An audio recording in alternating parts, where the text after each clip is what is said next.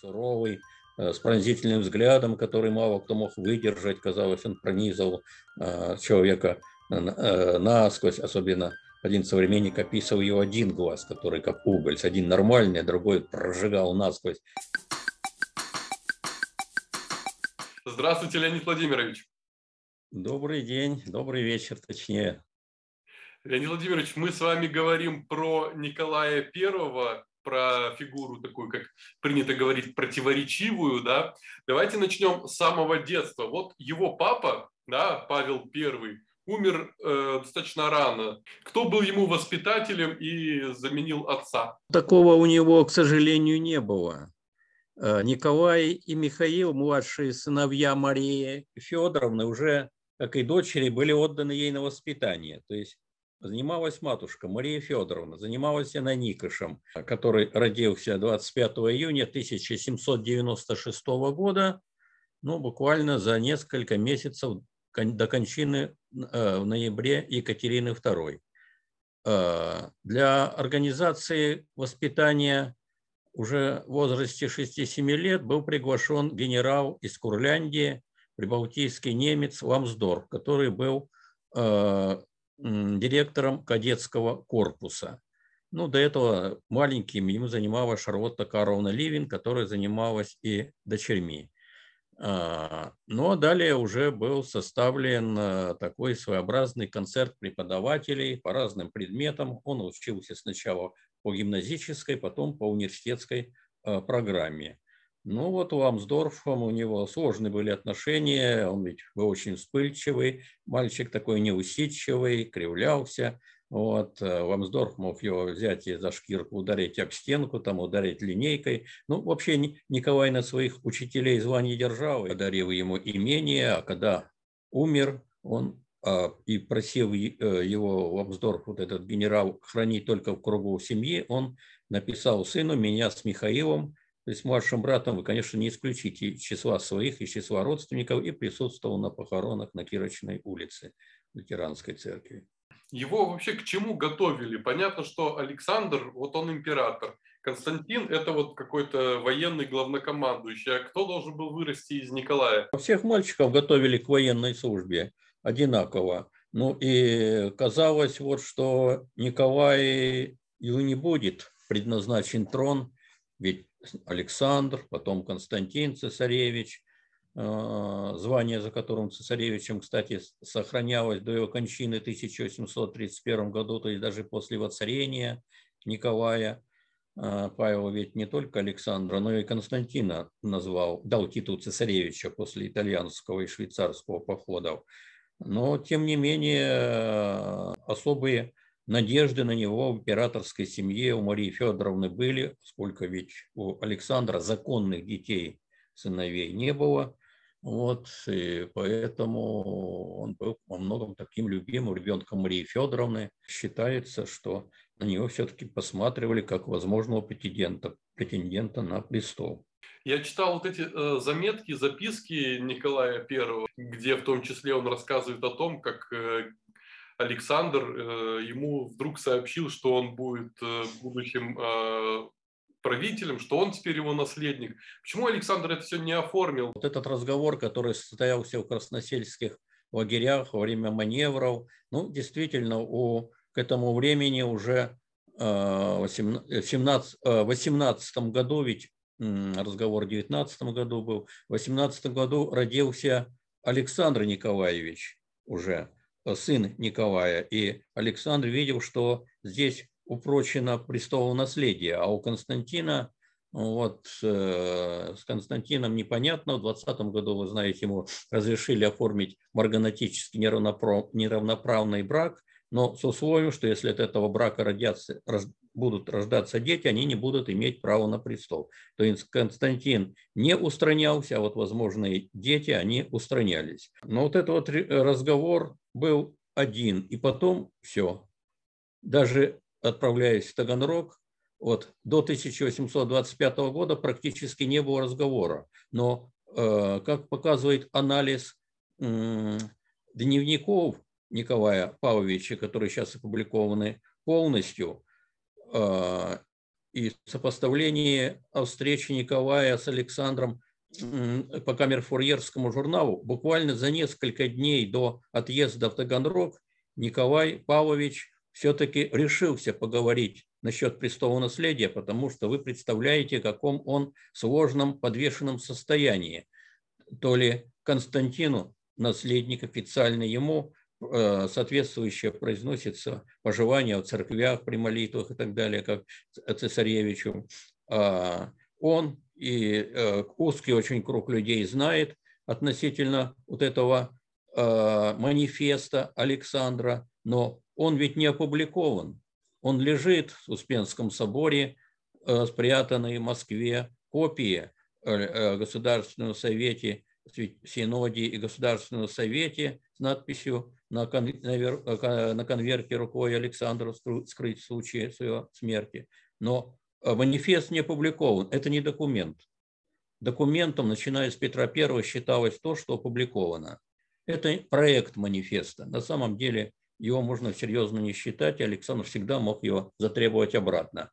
А, то есть он мог и Константина снова назначить, и а, Николая сохранить, и а, вот судя по записям, отрывочным записям, э, ангел не может сделать того, что должен. Мать, матушка в слезах, в истерике. Судя по всему, разговор состоялся, но так и не было решено. Голицын Александр Николаевич советовал Александру публиковать, но Александр посмотрел на небо и сказал, он все решит и отбыл Таганрог.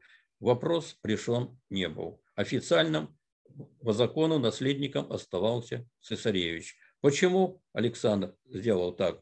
Ну, во-первых, он ведь не думал, что он так быстро и сравнительно таким в среднем-то возрасте далеко не по-живому умрет. А, планировалось, предполагалось, что умрет Елизавета. Считали, что у нее чехотка, на самом деле у нее сердечная болезнь была, она через полгода умерла после Александра. А, уже в Белеве, возвращаясь из Таганрога. А Александр то думал, что может быть, как предполагает некоторые исследователи Андреев Татьяна Васильевна, он ведь после кончины Елизаветы может снова жениться и будет законный наследник. Может быть, это обстоятельство было тоже. Вот. Поэтому есть разные предположения, но он не сделал. И, собственно, именно Александр вот этой вот позиции, невнятной позиции, запустил вот этот механизм между царствия, который привел к таким трагическим последствиям. Он отличается в личностном плане до декабрьского восстания и после него? Сильно ли оно его поломало, изменило? Ну, конечно, это событие, оно оказало большое влияние на всю императорскую семью. Александра Федоровна, супруга, когда увидела его возвратившимся вот с улицы, сказала, что он предстал перед ней совсем другим человеком. Э, предполагалось многое, могло быть и убийство и так далее. Тем более, что в некоторых э, планах это проговаривалось э, друзей по 14 как называл Николай Декабристов. Вот. Николай сделал скорее здесь уроки декабря, если вынес определенные. С одной стороны, это борьба со всякого рода революциями, то есть это событие во многом а, обрекли его на роль укротителя революции, по выражению Николая Карловича Шильдера, а с другой он пришел, э, имел четкие такие намерения, выводы сделал, что Россия нуждается в реформах, но реформах постепенных э, и э, реформах, проводимых сверху. Э, это вот то, что касается такой идеологической составляющей. Лично как человек а, нам, по-моему, нет. Он уже сформировался великим князем вполне, и привычки, и распорядок дня, и отношение к своим обязанностям, и восприятие своего служения России, как долга России. А, то есть он воспринимал а, свое императорство как служение России. Там он мундира, мания. Да, он был человек в мундире. Человек в мундире как служба России. Ну, а личные, э, личные его качества, он э, достаточно был такой вспыльчив, но отходчив, отчасти сентиментален, очень смешлив. Э, в личном обращении ну, и, и, в семье, и с детьми он был очень прост. Был требователь ко всем по службе, но в то же время был справедлив. А вот давайте об этом поподробнее поговорим, потому что у меня а, такое противоречивое а, впечатление о Николае Павловиче, потому что с одной стороны я ну, как бы знаю несколько случаев, да, когда он а, не похожи на любых других правителей той поры, там, позже или ранней. Он лично участвовал в, в опасных мероприятиях, пусть э, декабрьское восстание, где он лично выходил, там, а, стоял там, где его могли убить, а, пожар в Зимнем дворце, где он лично участвовал в его тушении, холерные бунты, где он выходил к толпе холерной, э, ну, этих бунтовщиков, что-то их там пытался угомонить, урезонить. Это, это вот смелость, э, вот, на самом деле, уникальная для правителя не только нашей страны, она в нем вот откуда? Это прирожденно или это что-то такие вынужденные моменты, вот иначе никак было поступить в этой ситуации? Ситуации? Или это вот в нем такое есть безрассудство? Это то, что было выработано уже великим князем, когда ведь он столько лет тянул лямку сначала бригадного, и э, только последний год, несколько месяцев, в 25 году дивизионного генерала, он был генерал-инженер, он был генерал-инспектор по инженерной части, то есть он занимался строительством, крепостями, дорогами, э, ну, здесь же артиллерийские орудия. То есть, если в детстве он там еще пугался артиллерийских выстрелов, то позднее вот уже он как бы, это у него уже это вошло э, в привычку. Иногда его обвиняли, не знающие люди, вот он был бледный, он боялся, но просто у него было достаточно много разных болезней, и в частности у него были приливы, отливы крови в голове, нарушение вот этого вестибулярного аппарата – и, вот, и когда он э, там не спал, или когда волнение, вот у него действительно была такая бледность. Ну и мучили его, конечно, головные боли иногда, там он целый день закрывался, там лежал, шторы закрыты. Вот, и, ну, помимо прочих некоторых моментов, там других уже более поздних болезней, вот у него такие вот физические моменты были. То есть его бледность, которую отмечают многие современники, она совсем не обязательно свидетельствует о его трусости то, что мне хотелось. Да, он э, по отзыву всех людей близких, компетентных, он вел себя достаточно вот, э, смело. Ну, я могу сказать, что это был последний император, который спокойно прогуливался э, по улицам Петербурга без охраны. Ну, ну Александра II тоже, я помню, гоняли с пистолетом-то по городу. О, нет, его уже гоняли, и охрана была. Да, это уже другое дело. Вот. А а, а вот Николай, он прогуливался и по английской набережной, по Адмиралтейской, заходил в учебное заведение, в Академию художеств, и у него не было специальной такой вот охраны на улицах Петербурга. Но покушения на него были со стороны поляков и так далее. Однажды ему сказали, что возможно покушение сегодня на Бау, так, так он э, стал к окну спиной к улице, стоял не будет ли желания кого выстрелить. Да, ну и вот э, проявил такой вот к ужасу окружающего, такую вот смелость. Ну и, наконец, он ведь был и на, а, в театре военных действий, русско-турецкая война 1828-29 года, участвовал там вот подготовке осаде Варны, принимал разные решения а, сложные. Ну, то есть такой фронтовик, да, по сути дела? Может быть, не столько и фронтовик, да, но и фронтовик. То есть вот это разводы, а, маневры, то, что было характерно для Павла, оно было характерно и для Николая. То, что было характерно для Александра, было характерно и для Николая, для Михаила Павловича. То есть все братья, вот они шли, в, они были в отца э, Павла. И вот эта военная составляющая для и э, вот эти будни армейские для них были вот очень важны.